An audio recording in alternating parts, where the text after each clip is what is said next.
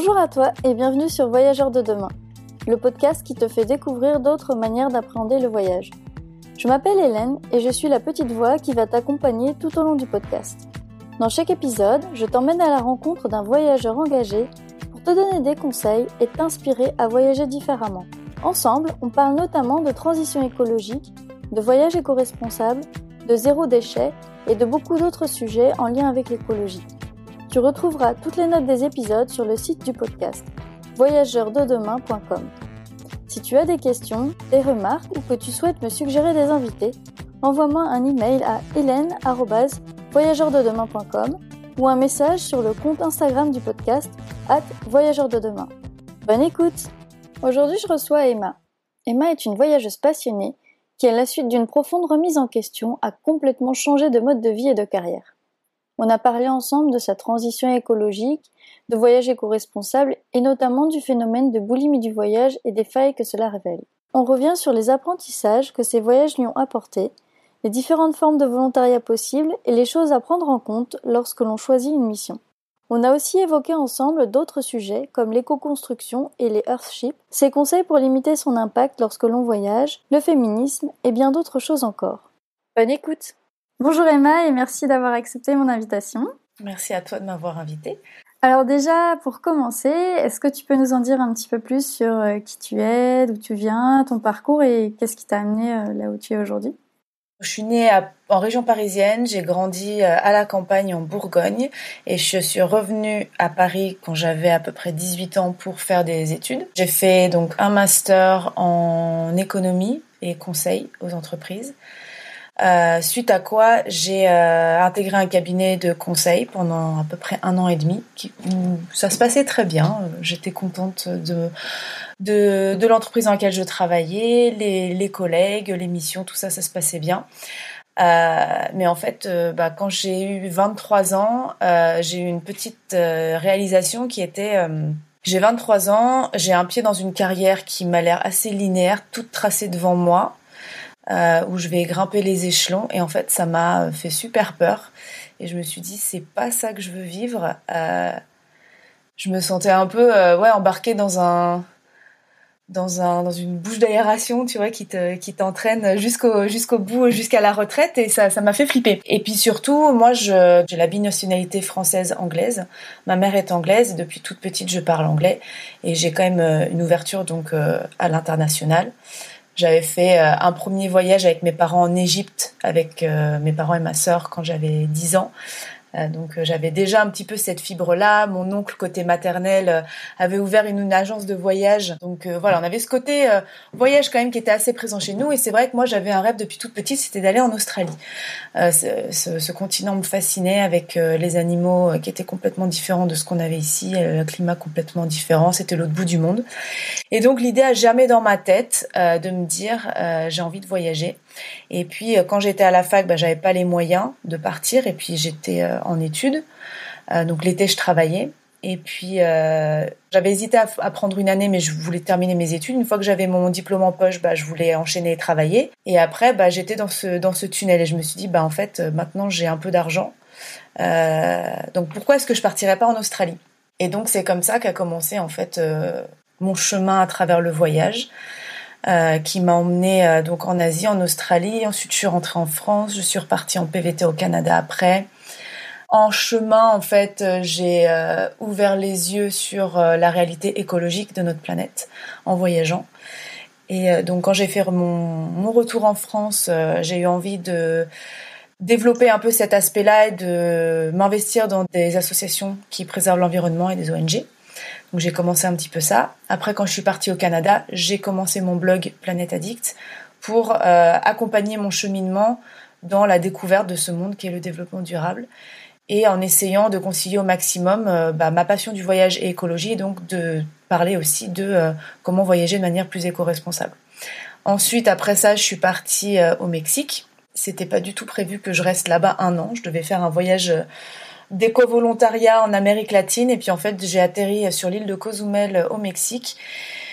Et, et finalement, je suis restée là-bas pendant un an. Et suite à quoi, je suis rentrée en France, et ça fait quatre ans que je suis revenue à Paris. Euh, et, je continue mon petit bout de chemin. on pourra retourner un peu dans, dans le détail après, parce qu'il y y a plein d'étapes différentes dans ma vie et des réalisations et des connexions qui se font sur la route. Et, et donc voilà où j'en suis aujourd'hui. Je suis à Paris et je suis d'ailleurs en phase de transition, parce que j'ai quitté un travail dans l'associatif il y a quatre mois et, euh, et, prête à écrire le nouveau chapitre de ma vie. Et pour l'instant, j'ai une page blanche devant moi, donc on verra. À quel âge d'ailleurs? J'ai 34 ans. Je viens de fêter mes 34 ans. Ah, donc on est de la même génération. Exactement. Je pense qu'on s'est tous un peu euh, posé les mêmes questions. Le tunnel, je me reconnais dans ce que tu dis. C'est un peu euh, comme dans le film euh, Nemo, enfin dans le dessin animé Nemo, où euh, tu sais, t'as les tortues qui vont dans cette espèce de courant qui les entraîne très vite. Bah, c'est un peu ça, sauf que c'est moins fun parce que c'est pas dans l'océan, quoi.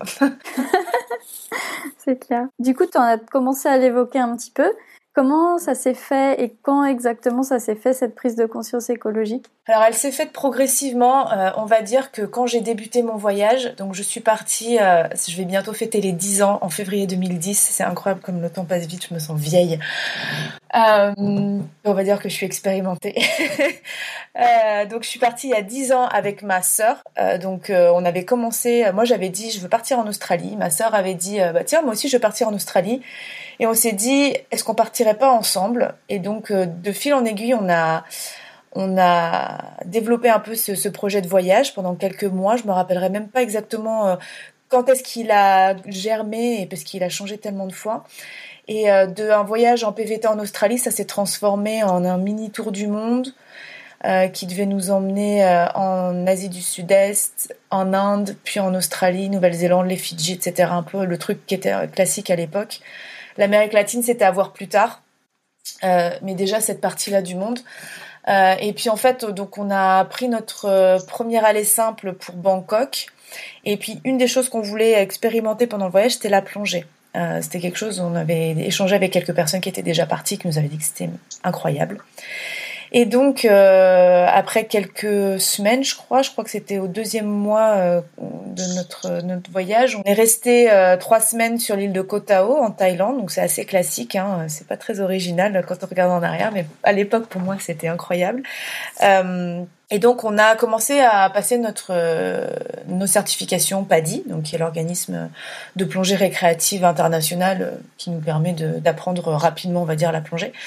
Et, euh, et, donc en fait, bah, à travers la plongée, ça a planté une première petite graine qui était euh, bah déjà de découvrir un monde euh, aquatique dont on ne soupçonne pas l'existence, qui couvre quand même euh, plus des, enfin ouais, les, trois quarts de notre planète euh, et dont on ne connaît pas l'existence.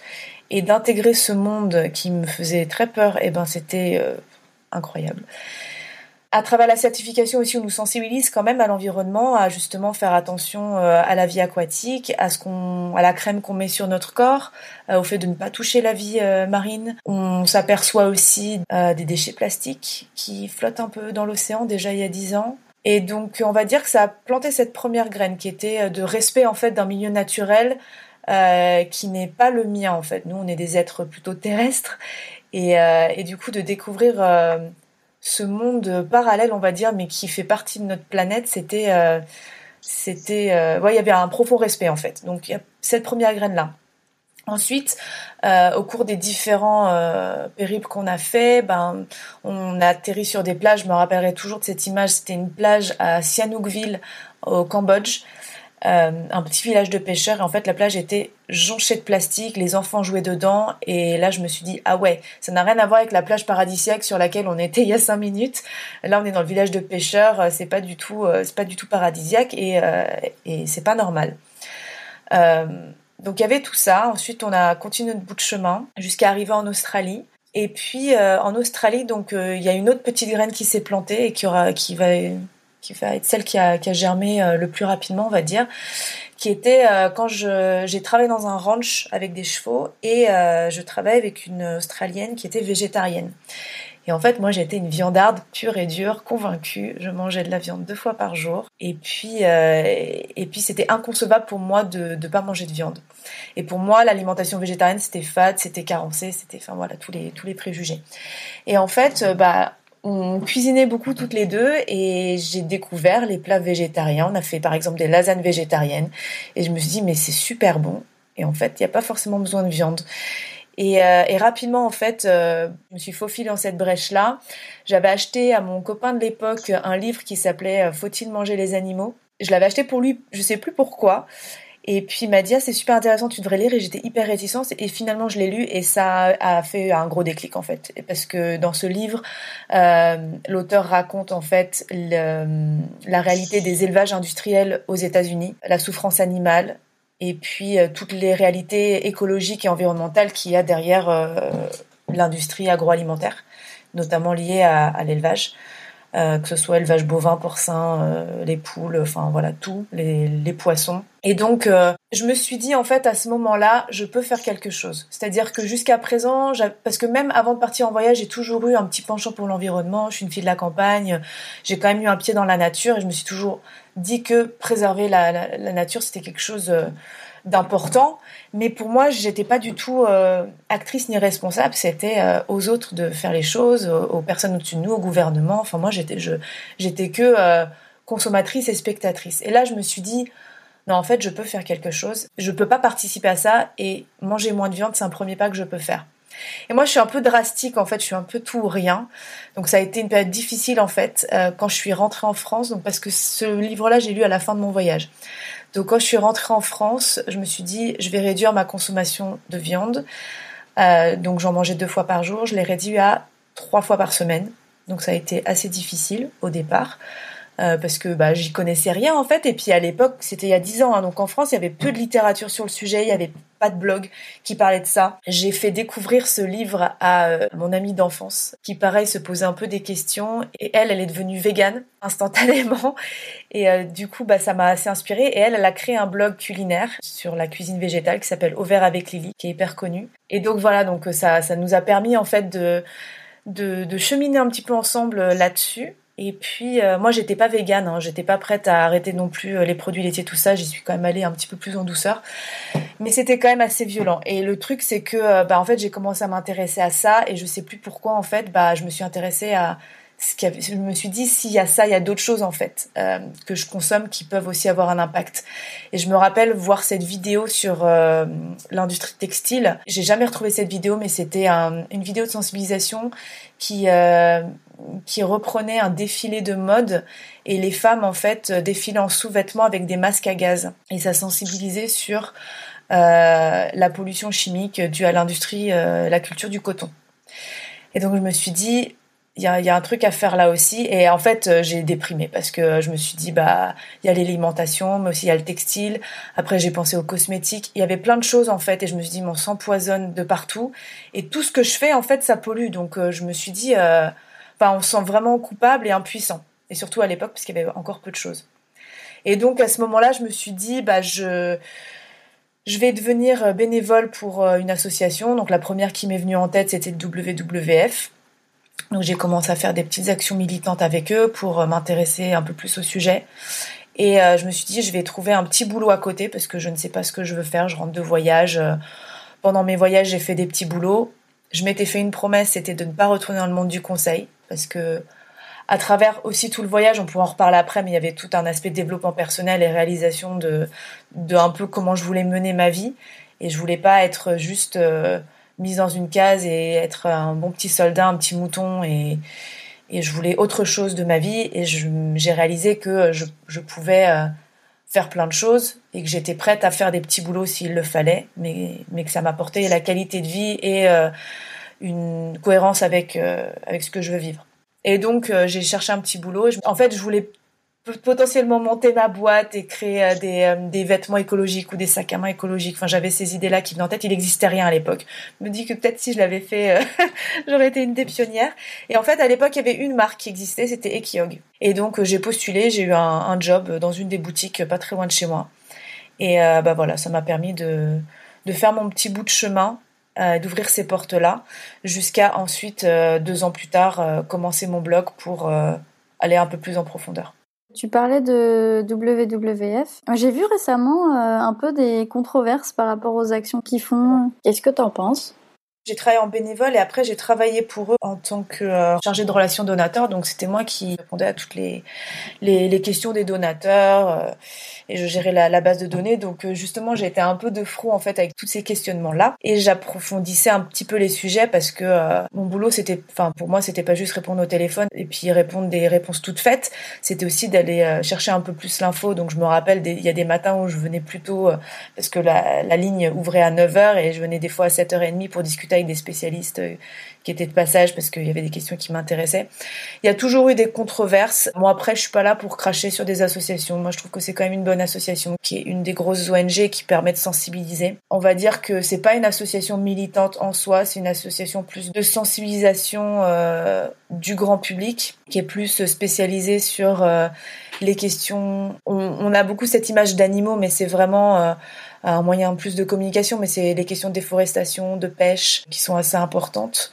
Euh, leur paillage illégal, etc. Donc c'est des thématiques, on va dire, plutôt globales. Ils brassent beaucoup de choses. C'est vrai que c'est plus simple quand une association est spécifique sur un seul sujet. Après, c'est un choix en fait dans leur modèle de financement. Il y a euh, des partenariats euh, avec des entreprises, comme beaucoup d'associations. Et pour avoir travaillé aussi pour une petite association et avoir été vraiment dans la recherche de fonds, je sais à quel point ça peut être difficile. On va dire qu'ils ont une grosse partie qui est les donateurs et puis une autre partie qui est les entreprises. Et puis effectivement, bah, des fois, ils font des partenariats avec des entreprises. On est d'accord ou on n'est pas d'accord. Moi, je sais que c'est pas forcément euh, des partenariats que j'aurais fait et du coup, c'est pour ça qu'après je suis allée plus faire des associations qui pour moi étaient un peu plus cohérentes à ce niveau-là. Mais voilà, il faut quand même euh, des bonnes choses, euh, mais effectivement, ils sont controversés sur sur d'autres aspects. Pour revenir plus sur le voyage, de quelle manière justement ta prise de conscience écologique a impacté ta manière d'apprendre le voyage? Disons que c'est venu très progressivement parce que en fait, moi, le voyage, ça a été une ouverture en fait à, à vouloir préserver euh, la planète et une porte aussi de développement personnel, de thérapie, on va dire aussi. Euh, j'ai beaucoup beaucoup appris avec le voyage. La première partie euh, de mon voyage en Asie, c'était beaucoup de backpacking, un peu bucket list. Je voulais tout voir, je voulais tout faire. Donc je comprends ce sentiment de vouloir euh, un peu conquérir le monde. Et puis euh, c'était compensé aussi avec un manque d'aventure que j'avais dans mon quotidien avant et le fait de retrouver cette liberté soudaine, on a envie de, de manger tout le monde, quoi. Ensuite, j'ai fait un PVT qui m'a en Australie, donc qui m'a permis de rester un petit peu plus euh, sédentaire, même si euh, je, je, voyageais beaucoup, mais d'être plus dans, le local. Ensuite, donc j'ai eu tout euh, mes premières expériences associatives euh, et euh, professionnelles, on va dire, dans l'environnement. Et quand je suis partie au Canada, je suis partie en PVT. Donc encore une fois, j'étais sédentaire. C'est à ce moment-là que j'ai commencé mon blog. Je travaillais dans un café la journée et puis le soir ou quand j'étais off, je, je bloguais. c'est à ce moment-là en fait où j'ai commencé à évoluer sur la thématique du zéro déchet. Donc à ce moment, j'ai euh, découvert le livre de Bea Johnson, euh, qui est un peu la gourou du zéro déchet. C'est marrant parce que je m'étais réveillée un matin en me disant tiens qu'est-ce que je pourrais faire de plus expérimenter bah réduire mes déchets. Et puis euh, je sais plus pourquoi en regardant sur internet quelque chose de complètement différent je suis tombée sur ce bouquin je me suis dit bah tiens je vais l'acheter. Et en fait ça a été une révélation. Et au Canada donc je vivais à Montréal c'était euh, c'était vraiment chouette parce qu'il y avait déjà des choses en place. Et donc je pouvais euh, acheter des contenants réutilisables je pouvais acheter des sachets en vrac et commencer à faire mes petites courses au marché etc en vélo. Enfin c'était c'était un environnement propice à ça. À ce moment là aussi j'ai commencé à me dire je pourrais concilier justement voyage et écologie en faisant des missions associatives ou volontaires en lien avec la nature. Et donc a émergé un petit peu cette idée d'acheter une voiture pour traverser tout le Canada, encore dans cette idée de quand même optimiser ce voyage, parce que j'étais amoureuse, mais je voulais quand même encore croquer tout le, tout le continent. Donc on a traversé le pays et puis euh, on avait choisi de faire une mission de woofing dans une ferme euh, je crois que c'était en Colombie-Britannique, donc pas très loin des Rocheuses. Et voilà, donc c'était une mission de woofing en permaculture, parce que je m'intéresse, je commençais à m'intéresser aussi à, à d'autres modes euh, d'agriculture étant donné que bah, l'alimentation, ça avait été euh, une première porte d'entrée, ça a été un des premiers sujets que j'ai abordé sur le blog, le flexitarisme et l'agriculture. Et par définition, du coup, m'intéresser à d'autres manières de cultiver, dont la permaculture. Et bah, je me suis dit ce serait quand même plus sympa que de lire dans les livres ou sur internet, d'expérimenter dans la vraie vie euh, ce que ça veut dire. Donc on avait trouvé une ferme en woofing pour euh, pour donner un coup de main sur euh, de la permaculture. Donc c'était assez chouette. On n'est resté qu'une semaine au final, hein, c'est pas énorme. Et donc voilà, il y a une autre graine qui a été plantée. Et puis à mon retour, en fait, je me suis dit que j'avais envie de continuer de voyager parce que un des manques, on va dire, que j'avais eu dans mes voyages, c'était l'Amérique latine. J'ai toujours voulu parler espagnol. Euh, j'avais appris un petit peu euh, quand j'étais au lycée, mais euh, c'était pas suffisant. Et en fait, à ce moment-là, ma sœur, euh, qui vivait encore en France, m'a dit j'ai envie d'aller en Amérique latine. Donc en fait, encore une fois, nos chemins se sont alignés. Et donc on a décidé de, de faire un, un, voyage. Et je lui ai dit en fait, j'aimerais bien expérimenter un voyage éco-volontaire.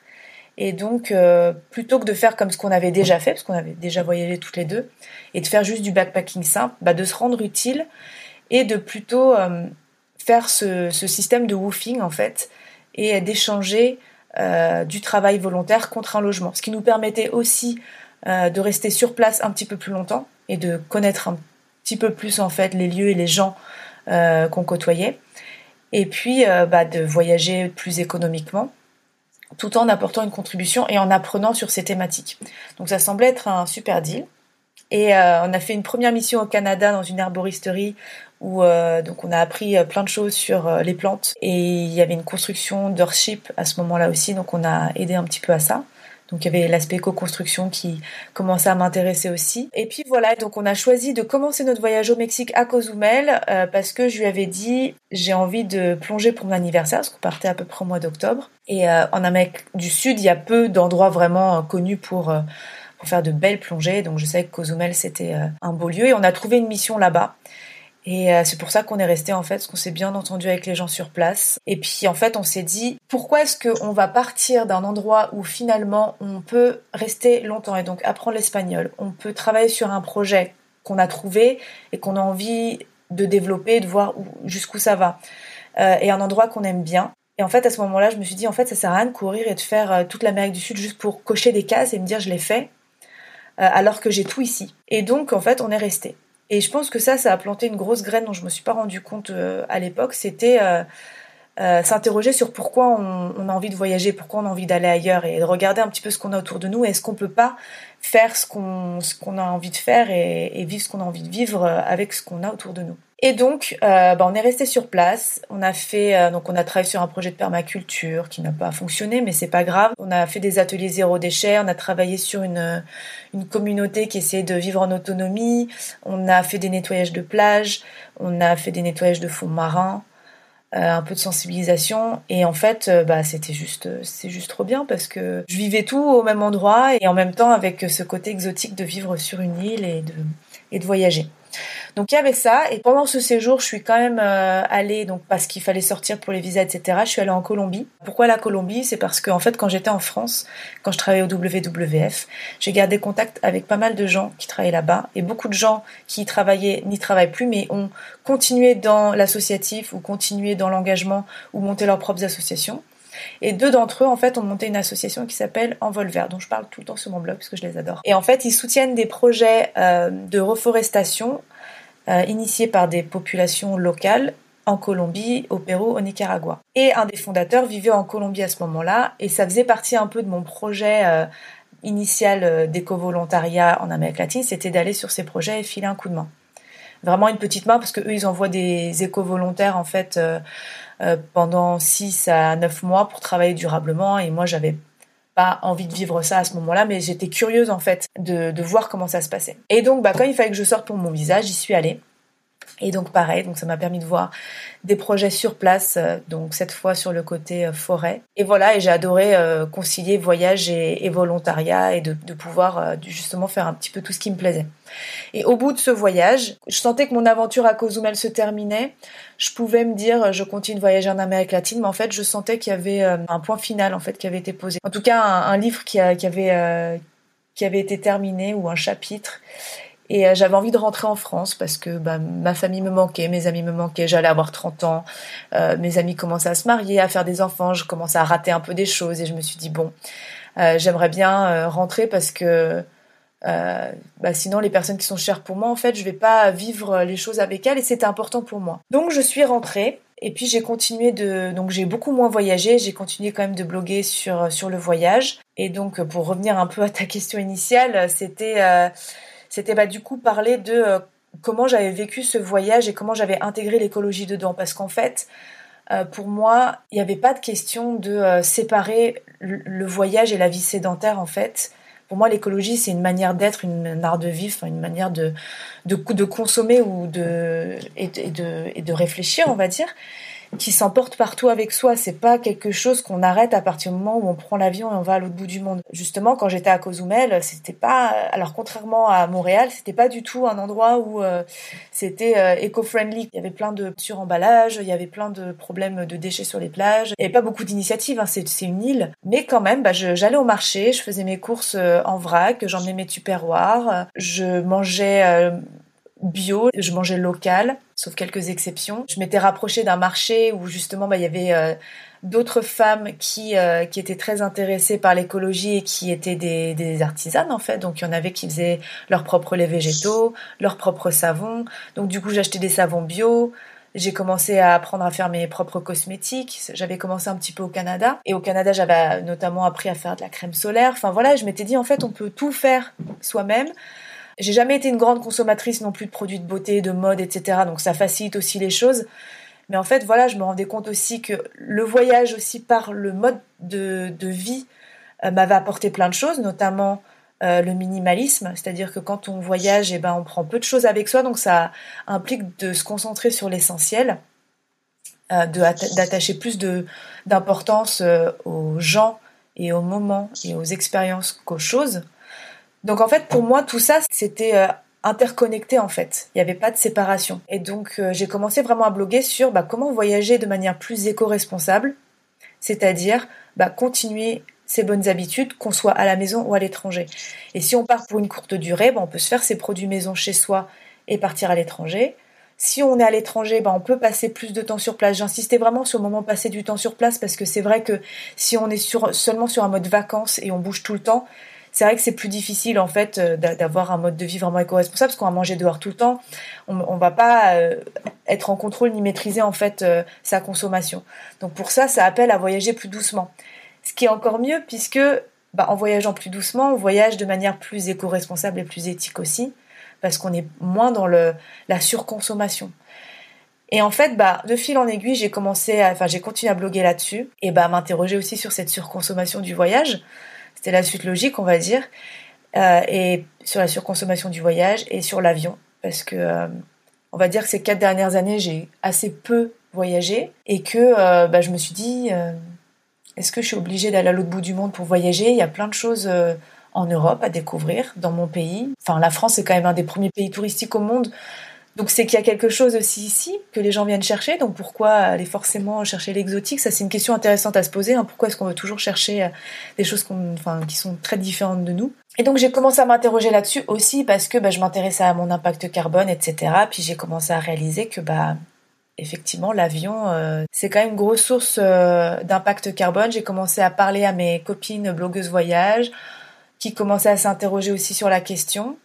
Et puis euh, déjà l'année dernière, en fait, euh, je m'étais dit bah tiens, je voudrais voyager en Europe et puis essayer de voyager euh, bah, sans avion. Et je suis partie dans les Balkans en bus et j'ai adoré parce qu'en fait j'adore voyager en bus. J'adorais voyager en bus en Asie. Et je me dis c'est quoi en fait en Asie, je pouvais dormir dans un bus, je pouvais passer 8 heures sur un bus, 20 heures dans un bus. Et en France, en Europe, on prend l'avion, pour faire la même distance. Il y a quelque chose qui est, euh, qui est logique. Donc j'ai pris le bus et j'ai adoré. Je me suis dit, bah en fait, c'est trop bien parce que j'ai l'impression de voyager à l'autre bout du monde. Il y a ce côté aventurier que je peux vivre à côté de chez moi. Mon impact carbone est réduit. Et puis, euh, et puis en fait, ce qui est important, c'est aussi euh, les rencontres. C'est, enfin, il y a plein d'autres choses en fait. Et, et donc j'ai avancé aussi sur ces questionnements-là jusqu'à publier il y a euh, quelques mois, même je crois que c'était cet été, euh, j'ai fait le, le, calcul de l'impact carbone de mes voyages, donc sur les dix dernières années. Et donc, bah, je suis un peu tombée des nues, mais je m'y attendais sur les 42 tonnes sur 10 ans. C'est énorme. Et en même temps, c'est une prise de conscience parce que euh, c'est aussi regarder les choses en face et se dire, bah, en fait, c'est un vrai impact. Et en fait, de me dire, je suis engagée, je suis consciente, je fais attention à, à plein de choses que je consomme au quotidien, j'ai pas envie de tout gâcher en faisant un aller-retour qui n'est pas indispensable. Je sais après, parce que les réponses qu'on a souvent, c'est euh, oui, mais si je dois voyager pour voir ma famille, oui, si je dois voyager pour le travail, ou si je veux voyager parce que j'ai envie de faire ci ou ça. Enfin, je veux dire, c'est à chacun de, voir. moi, j'ai fait ce cheminement-là et je me suis dit, j'ai des questions à me poser sur euh, mes intentions quand je veux faire un voyage touristique. Je peux voyager proche de chez moi et si je veux voyager loin, euh, ben en fait, je voyagerai loin, mais je, je voyagerai longtemps. Je resterai sur place plus longtemps. Aussi parce que je l'ai déjà expérimenté et que je sais que ça m'apporte beaucoup plus que, le, que de juste faire le saut de puce et, euh, et juste de d'être dans la boulimie du voyage quoi. Ça m'intéresse qu'on revienne en fait ce que ce que tu disais cette boulimie et cette surconsommation du voyage. Tu penses que c'est c'est lié à quoi? Il y a plein de choses. J'avais écrit un article à l'époque euh, qui s'appelle La boulimie du voyage, ça se soigne. C'était un des premiers articles aussi, c'était une des réalisations que j'avais eues. Parce que euh, les trois premiers mois en Asie, c'était du saut de puce. Et j'étais... Euh, enfin, ma manière de voyager a complètement changé. J'étais vraiment avec un Lonely Planet greffé sur les mains. Il fallait que je vois tout. Ma sœur, elle en pouvait plus puisqu'elle, elle organisait pas trop. Elle était plus suiveuse. Mais en fait, j'étais vraiment dans il faut que je vois tout, rencontrer des gens qui me disaient ah j'ai vu ça et j'ai vu ça. Et en fait, plus j'avançais dans le voyage et que je cochais des cases, et plus il y en avait qui se rajoutaient. Ça, c'est un sentiment qu'on a beaucoup quand on voyage longtemps. C'est euh, bah, parce qu'on rencontre des gens, ils disent ah, je suis allée dans tel endroit, j'ai vu ci, j'ai vu ça, et en fait, ça ne fait que s'allonger. Je pense que euh, il y a euh, comme je disais, en fait, ce contraste avec notre vie sédentaire et notre vie où peut-être il n'y a pas assez d'aventure. Et je pense que c'est ça que ça exprime. C'est une sorte d'échappatoire, en fait. C'est que on est dans un quotidien qui nous convient pas. Euh, et du coup, euh, on est un peu dans ce tout ou rien. C'est dans mon quotidien, je subis, euh, je suis pas content. Et puis ensuite, j'ai mon week-end, j'ai mes vacances. Et là, c'est là où je vais me reposer. C'est là où je vais ne pas du tout travailler, ne pas penser à mes problèmes, c'est là où je vais découvrir plein de choses. Et je pense qu'il y a une, compensation en fait qui se fait. Et mentalement, je pense qu'il y a vraiment quelque chose de psychologique euh, qui, se trame aussi, c'est ce côté, euh, la, peur de manquer en fait. Et, donc on, met un pied dedans et on voit l'étendue du monde et tout ce qu'il y a à découvrir. Et je pense qu'on a aussi ce, ce gène du conquérant, du colonialiste, ou j'en sais rien, qui veut, qui veut toujours en fait plus. Et on est dans une société où du toujours plus, on est dans une société de consommation, de surconsommation, où sans cesse, constamment, des milliers de fois par jour, on est face à de la publicité sur tout ce qu'on n'a pas dans notre vie. Et le voyage en fait partie. Euh, on ne peut pas faire un trajet dans le métro sans avoir une publicité sur une, destination paradisiaque, sur euh, des prix euh, qui défient toute concurrence pour faire un week-end all-inclusive, se prélasser au soleil. Et puis il y a vraiment ce côté, comme je trime au travail, mon envie c'est de me prélasser au soleil, c'est de boire des cocktails. Et on est vraiment dans une consommation du voyage. On n'est pas là pour expérimenter, on est là pour consommer, pour consommer des activités, pour consommer des animaux, pour consommer des gens. Et il y a toute une dimension éthique derrière qui, me dérange énormément aujourd'hui, que je voyais pas à l'époque. Je commençais à le voir un petit peu parce que j'ai fait des activités où il y avait des animaux mis en scène et je me suis dit, enfin, on se regardait avec ma soeur, on se disait non, ça on le refera pas. Il y avait ce côté euh, folklorisation des populations indigènes ou des, populations étrangères tout court. Hein, et, qui était dérangeante aussi de se dire euh, on est qui en fait pour arriver là comme euh, des spectateurs? Enfin c'est le monde n'est pas là pour qu'on soit juste spectateur on est là pour être dedans et vivre et interagir pas pour euh, poser nos valises et puis tout piétiner comme si tout nous appartenait et repartir. J'exagère un peu mais on assiste quand même pas mal à ça et donc, euh, cette boulimie du voyage, elle est beaucoup alimentée aussi par les checklists, les bucket lists. On s'auto-alimente entre nous. Hein. C'est comme ce que je disais, en fait, on rencontre des gens qui nous disent je suis allé là, là, là. On se pose même pas la question de si on a envie d'y aller. On se dit ah cette personne y allait, du coup je veux y aller. À l'époque, il y avait pas enfin les réseaux sociaux n'étaient pas étendus. Moi, quand j'ai commencé à voyager, j'avais pas de smartphone. Je prenais des photos avec mon réflexe, je les postais sur Facebook. Il n'y avait pas Instagram. Et je pense qu'Instagram fait beaucoup de mal aujourd'hui aussi parce que euh, on poste sans cesse en fait des photos paradisiaques. Ça fait rêver, ça donne envie et donc du coup bah tout le monde se rue dans ces endroits-là. Et c'est prouvé en fait. Il y a des il y a des endroits qui sont dévastés parce que euh, tout le monde en parle, parce qu'il y a une photo qui a été postée sur Instagram et les, gens n'y vont que pour prendre cette photo. Enfin on, on vit rien en fait. On est vraiment juste dans la consommation. On n'est pas du tout dans l'expérience. Et pour moi le voyage, le vrai, c'est vivre une expérience, c'est être confronté à soi-même, c'est rencontrer c'est s'adapter à une culture, c'est la comprendre, c'est c'est apprendre une langue, c'est découvrir la faune, la flore, c'est venir avec un respect en fait, on n'est pas chez nous. Euh, c'est comme si on allait chez notre voisin et puis on arrivait et puis on prenait tout en photo.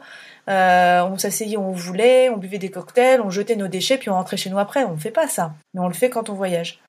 Et donc, oui, encore une fois, sur le côté boulimique, je pense qu'il y a vraiment un, manque à combler, donc on en veut toujours plus, toujours plus, mais c'est comme, c'est la base de la surconsommation dans tout. Pourquoi est-ce qu'on mange trop? Pourquoi est-ce qu'on consomme trop de mode? Pourquoi est-ce qu'on consomme trop de cosmétiques? Ça répond en fait à, à, la fois euh, un manque qui vient de nous et à une surexposition euh, médiatique qui nous, qui nous montre toujours quelque chose qui nous manque. On ne peut pas se contenter de qui on est, de ce qu'on a, il nous manquera toujours quelque chose. L'herbe sera toujours plus verte à côté, il y a toujours cette comparaison, et avec les réseaux sociaux c'est encore pire, de euh, cette personne est en train de vivre ça, du coup moi il faut que je vive pareil. Et on se pose pas la question, qu'est-ce qui moi me parle, qu'est-ce que moi j'ai envie de vivre, si je ne fais pas ça, c'est pas grave. Et puis, très sincèrement, hein, franchement, à l'époque, quand, euh, quand je voyais, ça fait vraiment vieille euh, quand je, quand je dis ça, mais comme il y avait moins de, il y avait moins de blogs, il y avait moins d'Instagram, il y avait moins tout ça. En fait, on allait découvrir des endroits et on les découvrait un peu pour la première fois. Aujourd'hui, on voit des photos et en fait, on vient pour prendre la même photo. Il y a rien à découvrir en fait. Enfin, dans ce cas-là, euh, regarde une photo du Machu Picchu et en fait, tu l'as vu. Enfin, si c'est juste ça que tu veux, ça sert à rien. L'expérience euh, de marcher en haut, tu peux la vivre en France en marchant dans la montagne. Voilà, je pense qu'il y a plein de questions à se poser que les gens ont pas envie de se poser. Hier, c'était un cours de japonais et t'as la prof qui est partie à la japonaise pour une semaine. En Italie, ils ont fait plein de villes. Il y a Cinque Terre qui est super connu. Maintenant, apparemment, il y a une autre petite ville où genre il y a 8 habitants. Et en fait, ils se retrouvent avec des bus de touristes qui viennent dans la journée euh, parce qu'il y a quelqu'un, comme tu dis, qui a posté une photo. Un jour, ils ont découvert que c'était un endroit magnifique. Et maintenant, tu as des bus de touristes. C'est ça, puis euh, puis il y a des villes qui en peuvent plus, comme Venise, Barcelone, euh, Rome. Enfin, je veux dire, c'est surtouristique. J'en parle beaucoup avec euh, des amies blogueuses, notamment des amies blogueuses voyage, parce qu'on se pose des questions. Euh, notamment, euh, on participe à des, à des salons de blogueurs et en avril, avec deux d'entre elles, Voyage et Vagabondage et The Green Geekette, qui sont respectivement Lucie et Claire, deux blogueuses voyage que j'aime beaucoup et, et, avec qui on est assez alignés sur ces questions-là. On a un peu initié ça, donc on a fait une conférence avec Claire qu'on mène depuis deux ans sur le voyage éco-responsable. On a fait un apéro un apéro green. Euh, on a créé un petit collectif en fait pour euh, discuter ensemble sur comment voyager plus responsable et comment communiquer à notre à notre lectorat, notre audience. L'objectif, c'est aussi de d'essayer de, de motiver d'autres influenceurs voyage à, à en parler parce qu'en fait, euh, bah, à parler de voyage, même si on parle de voyage responsable, on incite les gens à voyager. Et c'est un peu compliqué. Par exemple, je sais plus, euh, j'ai une de mes amies blogueuses qui m'avait dit, j'ai vu passer un article sur comment euh, voyager hors des sentiers battus ou éco-responsable à Venise. Mais en fait, il n'y a pas de voyage éco-responsable à Venise. Venise est, est surtouristique. Si tu as beaucoup d'audience de, et que tu parles de cette petite boutique ou ce, cette petite rue ou ce petit truc hors des sentiers battus proche de Venise à, à visiter, bah, tout le monde va y aller. Comment voyager euh, éco-responsable à Venise Ne pas aller à Venise. Il y a beaucoup de gens en fait qui aujourd'hui, et c'est ça le problème, mais c'est le problème pour tous, c'est que comme tu disais, on est de la même génération, on est un peu la génération sacrifiée. C'est que souvent la question c'est de se dire oui, mais pourquoi les autres ils ont pu le faire et moi je devrais pas? Pourquoi est-ce que euh, moi je devrais me limiter alors que euh, bah telle ou telle personne ne se gêne pas? Si moi j'y vais pas, il y a d'autres personnes qui y vont. Si moi je prends pas l'avion, il y a d'autres personnes qui prendront. C'est pas la question en fait. C'est pas la question de ce que font les autres. C'est qu'est-ce que tu veux faire toi? Qu'est-ce qui te, qu'est-ce qui te parle à toi? Qu'est-ce qui te semble cohérent? Et juste fais-le. Tu peux contrôler que toi. Tu peux gérer que toi. Et tu peux n'agir que sur toi. Et puis c'est quand toi tu feras que d'autres peut-être verront le message et feront aussi. Parce qu'ils se diront ah bah tiens, elle, elle a osé. Du coup, bah peut-être que moi aussi je peux le faire. Et c'est comme ça que ça marche en fait. C'est pour ça aujourd'hui qu'il y a beaucoup de, gens qui se mettent à l'écologie, c'est parce que bah il y a des pionniers en fait qui s'y sont mis. Euh, si eux ils s'étaient dit bah vu que personne le fait, je le fais pas, on n'en serait pas là aujourd'hui. Donc en fait ça ça marche pas comme ça. Et puis malheureusement oui, il y aura toujours des gens qui le feront, mais en fait euh, on a le choix de faire partie ou pas de ces personnes-là. Et c'est vraiment un choix qui est, qui est personnel. Il faut juste l'assumer. Quels sont les, apprentissages euh, niveau personnel que tu as pu avoir grâce au voyage? Sur mon blog, j'avais fait une petite, euh, un petit tag euh, à l'époque qui s'appelait les petits secrets du voyage. Donc c'était au tout tout début du blog. C'était pour justement bah, relater un peu tous ces apprentissages. Je me rappelle pas de tous, mais En gros, bah, comme j'ai mentionné tout à l'heure déjà le minimalisme, donc se concentrer sur l'essentiel, et ça je pense que c'est quelque chose qui est partagé par beaucoup de voyageurs, c'est-à-dire que bah, quand on doit voyager euh, un an ou deux ou plus ou moins avec juste un sac sur le dos, et bah, ça, ça implique de se concentrer vraiment sur l'essentiel. Moi, ça m'a invité en tout cas à revoir et réduire ma consommation de choses en général. Ensuite, il y avait cette boulimie du voyage, hein, se rendre compte de cette surconsommation et de peut-être voyager de manière différente. Je sentais en fait qu'une fois que j'avais un peu assouvi ce côté euh, voyager beaucoup, qu'en fait au bout d'un moment j'en pouvais plus, j'étais là, euh, non c'est trop en fait, là j'ai besoin de me poser, j'ai envie de connaître les gens qui sont autour de moi. Il y a ce côté euh, un peu le sortir de son système. Et puis après, c'est euh, ok, on peut maintenant que j'ai un peu euh, fait ma crise, on peut maintenant profiter. Donc voyager plus doucement. Quelque chose aussi qui a été très frappant, c'est euh, l'ouverture aux autres, les rencontres, discuter avec des gens de tous horizons, apprendre des langues, du coup communiquer avec des personnes étrangères être en contact avec des cultures différentes, essayer de, de comprendre en fait les différences culturelles. C'est extrêmement riche. Ça m'a permis cette ouverture euh, d'esprit et puis aussi euh, planter cette graine de vouloir préserver aussi la planète parce que si je veux l'explorer, il faut qu'elle perdure. Au départ, j'étais partie un peu quand même dans cet état d'esprit. Déjà il y a dix ans, hein, l'environnement c'est un peu la merde. Égoïstement, j'ai envie de voir les choses avant qu'elles ne soient plus là. Je, je vais être honnête. Et puis au fur et à mesure, je me suis dit, mais en fait, euh, si je veux la, continuer de la visiter et continuer juste de vivre dessus, en fait, hein, tout simplement, parce que c'est elle qui me fait vivre, il faut aussi que je la préserve. Si je l'aime, euh, je l'explore, mais je la préserve.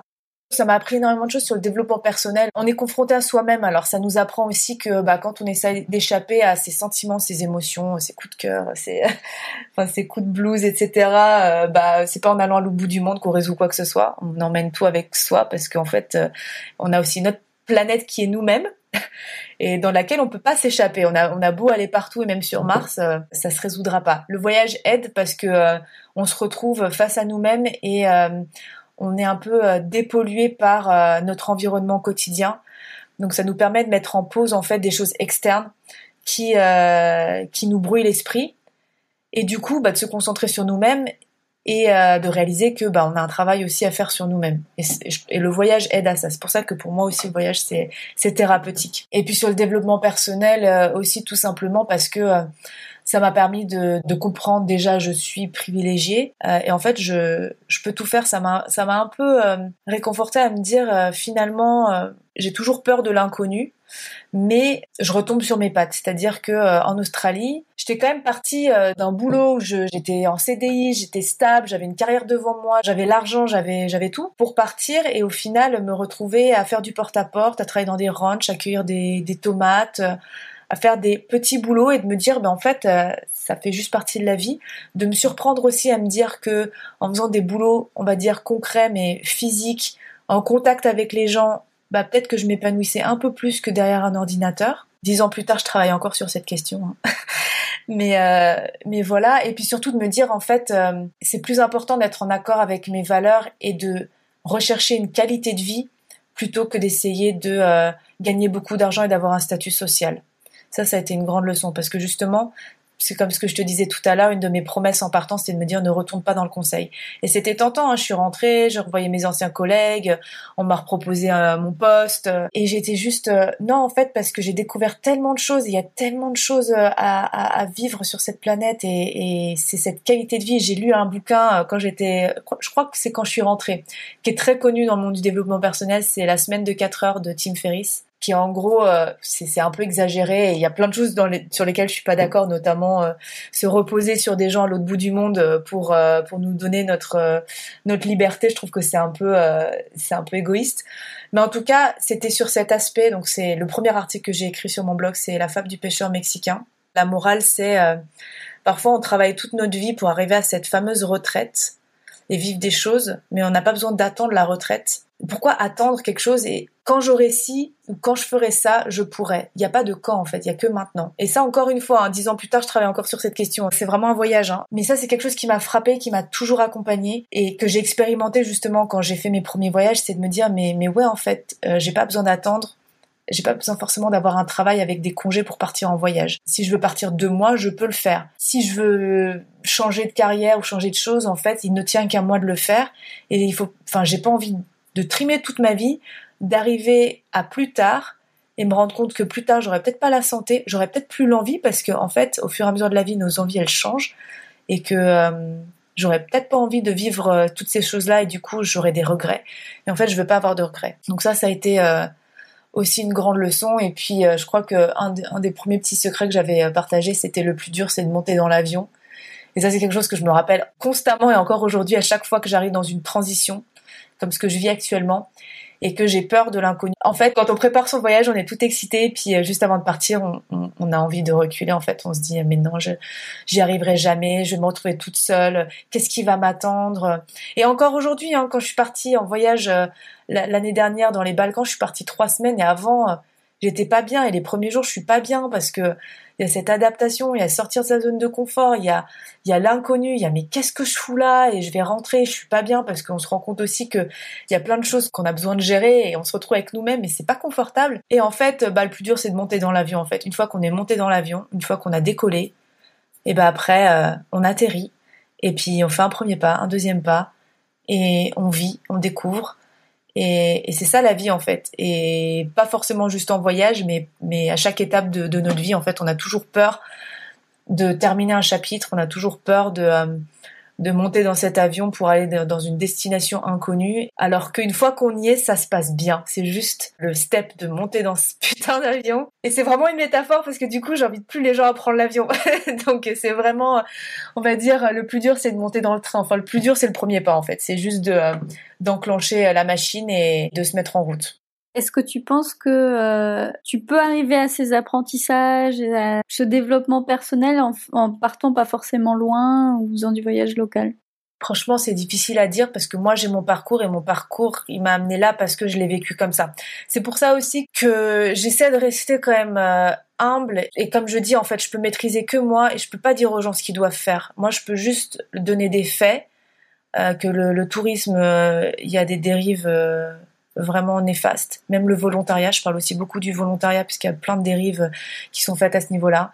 Je peux parler des réalités de l'impact carbone de l'avion, je peux parler de mon expérience, mais je je peux pas demander aux gens de faire la même expérience que moi. En fait, ces réponses que j'ai aujourd'hui, je les ai eues parce que j'ai eu ce chemin-là. Je trouverais ça un peu hypocrite que je dise aux gens ne voyagez pas. Moi, le voyage, ça a été, et je pense que c'est encore quelque chose euh, d'incroyable, qui m'a apporté plein de choses.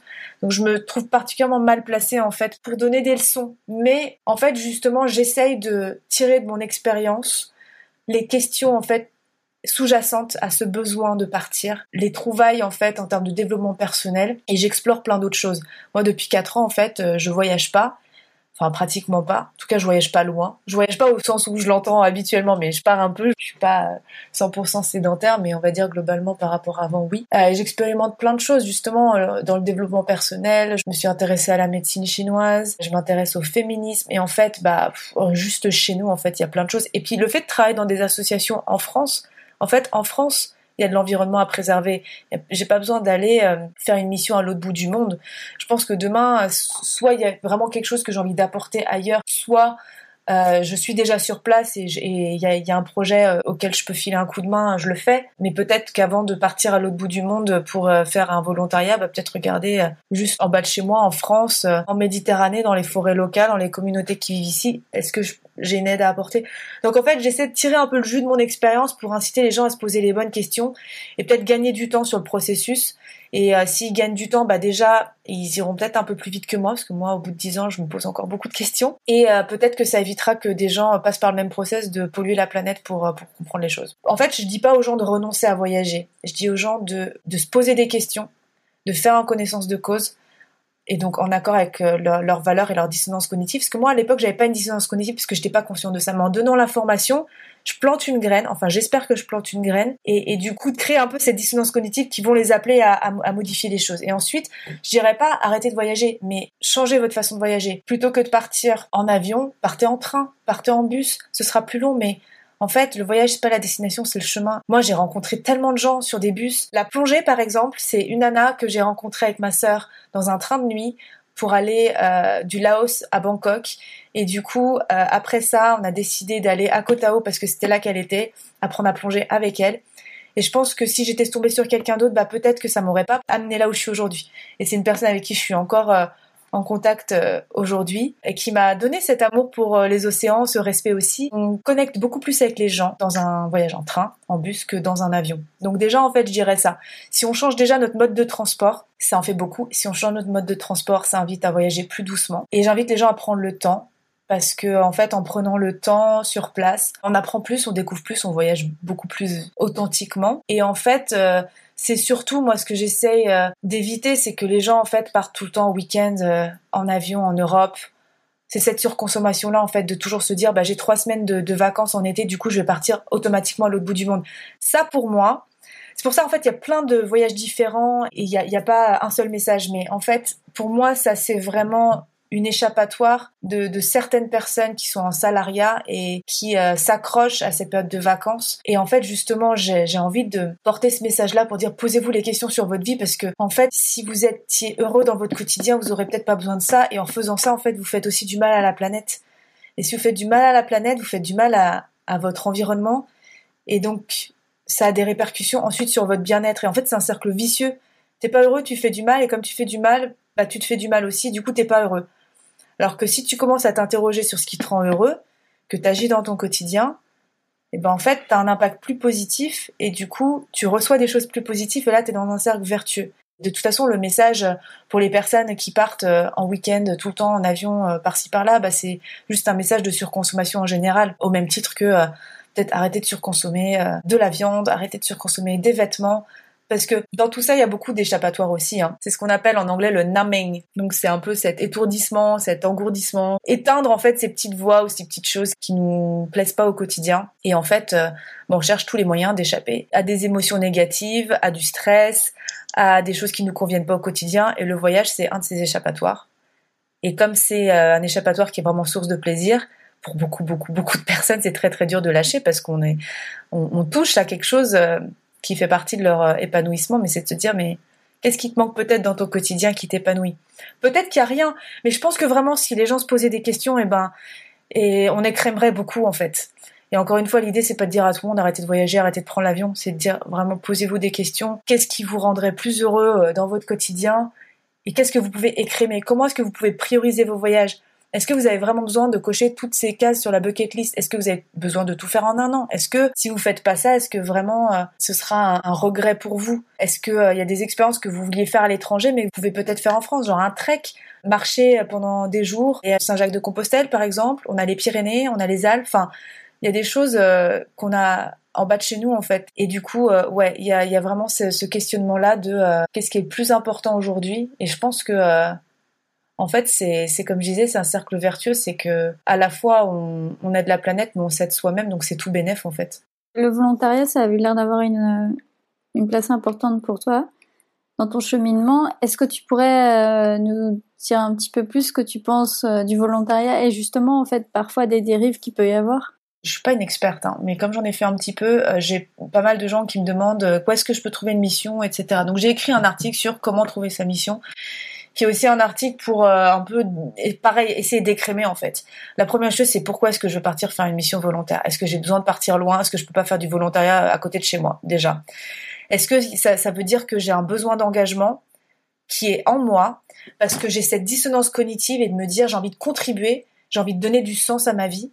Est-ce que j'ai besoin d'aller donner du sens à ma vie en prenant l'avion, en allant voir des populations qui en ont peut-être pas besoin, ou est-ce que je peux faire quelque chose chez moi? Donc déjà pareil, se poser des questions pour écrémer.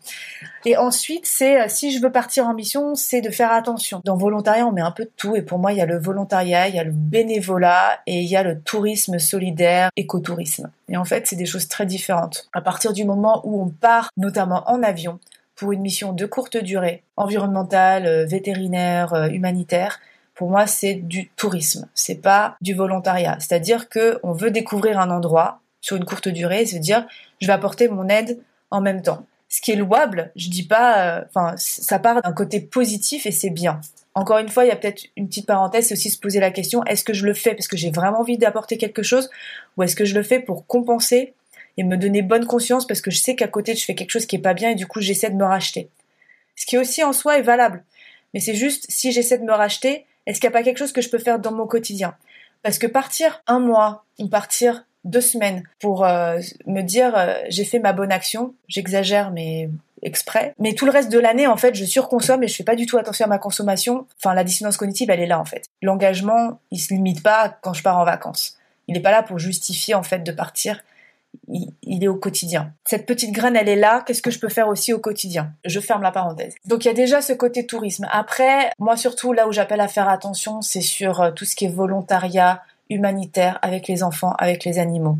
C'est quelque chose qui est très attractif mais qui a beaucoup de dérives parce que de une, il y a le côté que je voyais pas avant mais qui est frappant pour moi aujourd'hui, c'est le côté blanc sauveur, qui est un peu néocolonialiste, qui au final certains qualifieraient même de raciste. En fait, il y a cette image du, vraiment je prends des parenthèses et des pincettes, mais du euh, petit Africain qui a besoin d'aide. On peut s'interroger quand même sur euh, cette vision-là. Est-ce que euh, moi, personne blanche, je suis légitime pour comprendre ce qui se passe sur place? Et peut-être que la question à se poser, c'est pourquoi est-ce que, entre guillemets, encore une fois, ce petit Africain, il est en train de crever de faim? C'est aussi parce qu'on a un système économique qui l'exploite. Et dans ma consommation au quotidien, je contribue à ça. En consommant des freins qui sont produits par des enfants, je contribue à cette misère, on va dire. Donc là aussi, je peux agir au quotidien. Mais même sans parler de ça, c'est se dire, il y a ce côté un peu voyeuriste. Mais un peu comme en tourisme, en fait, où on va aller, et je l'ai fait, donc euh, je, je suis pas du tout là pour... Euh, pour pointer du doigt ou pour juger ou pour donner des leçons, mais vraiment parler euh, de mon expérience et de ce que ça m'a appris. Ça ressemble à euh, aller euh, rencontrer une communauté indigène avec des enfants. On va passer deux trois jours avec eux et c'est trop bien. On a vu comment ils vivent, c'est génial.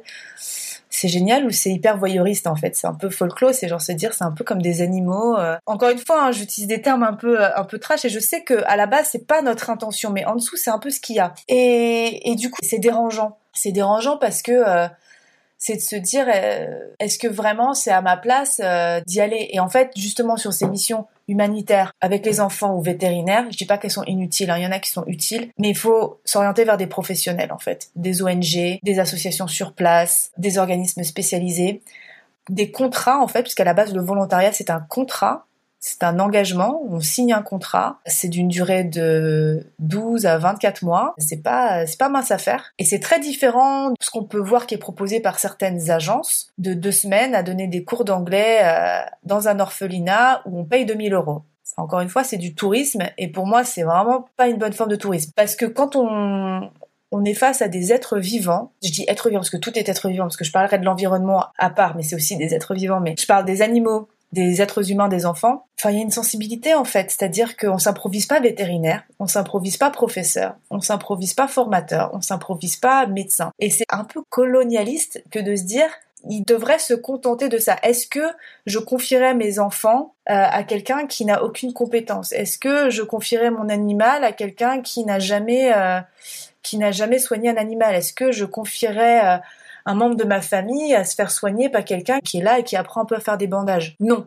Alors, si je le ferais pas pour mon entourage, pourquoi est-ce que j'estime que eux devraient se contenter de ça? Encore une fois, parce qu'ils sont pauvres, mais la pauvreté, ça ne devrait pas justifier euh, d'avoir un service de seconde main. Je sais qu'il y a beaucoup de gens qui aiment pas entendre ça, mais, euh, mais c'est un peu la réalité et il faut, faut le voir en face parce que euh, en ce moment, le volontariat, ça, enfin, comme le voyage, hein, c'est très noble, c'est très prisé, mais il y a beaucoup, beaucoup de dérives. Et encore une fois, même en allant approcher des organisations et des associations locales, il faut faire très attention parce qu'il y en a beaucoup qui sont créés justement parce que ça apporte des tourismes et donc ça apporte de l'argent. Je vous invite notamment euh, à, lire des articles sur le blog euh, Tong et Sri Lanka et euh, qui alertent un peu justement sur les orphelinats d'éléphants, sur les sanctuaires de tortues, etc. Moi la première, hein, j'adore les animaux et moi la première, j'adorerais aller m'occuper des éléphants, aller m'occuper des tortues, etc. Mais encore une fois, c'est de se dire qu'est-ce qu'on apporte vraiment en étant là-bas? Est-ce que l'association est légitime? Il se passe la même chose avec euh, les enfants. Euh, au Cambodge, j'avais fait une journée de volontariat dans un orphelinat. Quand j'y pense, enfin, c'est pas du volontariat, hein, c'est vraiment genre, je fais une expérience. Enfin, en fait, c'est pas une activité touristique de s'occuper de gens, c'est un engagement vraiment. Et euh, je l'ai fait, donc je parle en connaissance de cause. On était dans un, soi-disant orphelinat avec des enfants atteints du SIDA, et en fait, ils étaient pas orphelins, ils étaient placés là parce que leurs parents pouvaient pas s'en occuper, ce qui est déjà très différent en termes de communication déjà. Voilà. Et nous, on a passé une journée à leur apprendre des mots d'anglais, mais ça sert à rien en fait. Est-ce qu'ils ont besoin de comprendre l'anglais? Et si oui, ils, ont, ils méritent une vraie formation euh, sur la durée. Donc si on est professeur et qu'on a envie euh, de s'engager et d'aller euh, un an sur place, une année scolaire complète, oui. Si c'est juste passer deux semaines, non. Après, ça peut être différent si on a des compétences en informatique, etc. Les formations peuvent être plus courtes. Mais encore une fois, ça nécessite d'avoir des compétences et on s'improvise pas. Donc il y a déjà beaucoup d'écrémage aussi qui est fait en termes de durée de la mission, en termes de compétences que je peux apporter. Et après, je place un petit peu à côté euh, tout ce qui est éco-volontariat et euh, environnement. Je trouve ça entre guillemets un peu moins dangereux parce qu'on n'est pas face à des êtres vivants comme je disais euh, animaux euh, humains. Mais c'est quand même des êtres vivants c'est quand même la nature c'est quand même hyper important. Donc pareil on s'improvise pas agriculteur. Et encore une fois c'est de faire attention aux projets est-ce qu'ils répondent à une problématique locale euh, sociale économique. Et, et, ça, je l'ai beaucoup appris justement en allant sur le terrain avec Envolver. Moi, j'étais vraiment en tant qu'observatrice mais euh, eux ils travaillent vraiment euh, avec des locaux qui ont initié un projet. Et ça c'est super important parce que d'arriver et de dire tiens je vais creuser un puits parce que j'ai décidé que vous aviez besoin d'eau et que c'est ça qu'il faut faire on peut euh, peut-être y aller plus tranquillement. Et parce que c'est indispensable que les locaux en fait soient acteurs et comprennent les enjeux. Parce que c'est bien beau de dire ouais il faut arrêter de déforester mais en fait à la fin de la journée on n'a pas les mêmes problématiques en fait. À la fin de la journée nous notre frigo il est rempli. Donc c'est facile à dire parce que même si euh, on n'est pas, euh, on n'est pas riche, nous, et spécialement en France, on a quand même des aides, on a quand même quelque chose. On n'est pas dans la même euh, urgence au jour le jour. Eux, à la fin de la journée, leur frigo, il est pas plein. Et, et ça, franchement, de le voir, on gagne vraiment en humilité et se dire, en fait, je, suis qui pour leur dire comment faire C'est eux qui doivent voir avec leurs problématiques comment ils peuvent faire. Et nous, on est là pour apporter un soutien, de la formation, une aide organisationnelle, une aide matérielle, une aide financière pour propulser et faire que ça s'accélère et faire que ce soit durable. Et encore une fois, bah, c'est toujours mieux d'avoir des projets sur la, sur la durée. Et après, bah voilà, il y a tout ce qui est woofing que je place encore différemment. On peut faire des petites missions en échange euh, d'un logement. Donc là, c'est euh, c'est plus euh, voilà un échange. Donc on peut apporter des compétences ou être là pour apprendre. Et encore une fois, ça se fait plutôt avec des missions environnementales. Et là, je trouve que c'est après encore une fois pas besoin d'aller à l'autre bout du monde pour faire du woofing. Hein. Il y a des woofing en France. Mais, euh, mais voilà, ça, ça peut être euh, une façon de faire, mais pour moi, c'est pas du volontariat, c'est une forme de voyage euh, où on apprend et on échange. Et puis, quand on est sur place longtemps et qu'on aide ponctuellement une association, comme j'ai pu faire au Mexique, de nettoyer des plages, de donner une formation peut-être sur le zéro déchet. C'est pas du volontariat, c'est du bénévolat, comme je ferais en France en fait avec une association ou ponctuellement le week-end parce que j'ai du temps libre, bah, je file un coup de main. Mais c'est pas du volontariat. Le volontariat, c'est un engagement sur la durée et normalement, théoriquement, contractuel. Donc c'est de bien identifier en fait à quoi on a affaire et de faire son choix en connaissance de cause. J'en profite pour te demander, ça m'a interpellé. Tu parlais du euh, Earthship. T'as participé du coup euh, à la construction? Ouais, un petit peu. Alors, pareil, hein, c'est une mission courte. Je suis restée une semaine et pendant cette semaine, à la base, c'était pour euh, apprendre des choses sur l'herboristerie. Donc c'était basique, hein. on était sur la base d'un genre de woofing. Encore une fois, le woofing, c'est pas payant, donc c'est ça l'avantage. On aidait à accueillir des plantes, on nous a montré comment on faisait euh, différentes transformations de plantes, donc c'était intéressant. Et en parallèle, par chance, ils étaient en train de, construire une serre en Earthship. Et avec euh, ah. une nana là-bas qui, du coup, en avait déjà fait, avait fait la formation, parce qu'il y a une formation Earthship aux États-Unis qui est assez connue. Et du coup, bah, c'était super, parce qu'avec ma sœur, on était super intéressés par les constructions. Plusieurs fois, on s'était dit qu'on allait faire cette fameuse formation aux États-Unis, mais c'était aux États-Unis et que bah, on n'avait pas forcément envie d'aller aux États-Unis. Ils en font aussi en Amérique euh, du Sud.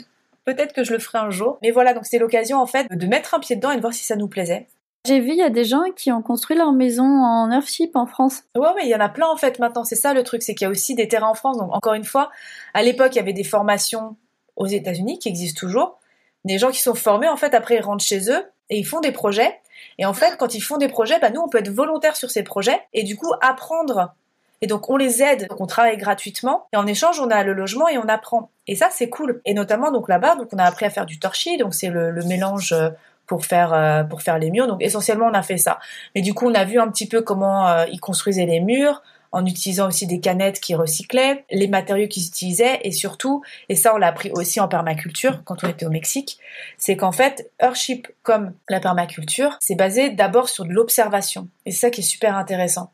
C'est qu'en fait, euh, on se lance pas dans un projet comme ça, c'est qu'il y a une observation de terrain à faire pour savoir, donc en permaculture, où est-ce qu'on plante quelle plante, euh, comment tombe euh, la pluie, quelles sont les différentes saisons, quelle est la lumière, quelle est la sécheresse. Et pour la maison, bah, où est le soleil, quelle est l'orientation, comment se diffuse la chaleur. Parce que l'objectif à chaque fois des deux projets, c'est d'optimiser ce que nous offre la nature pour que ce soit le plus le plus autonome possible.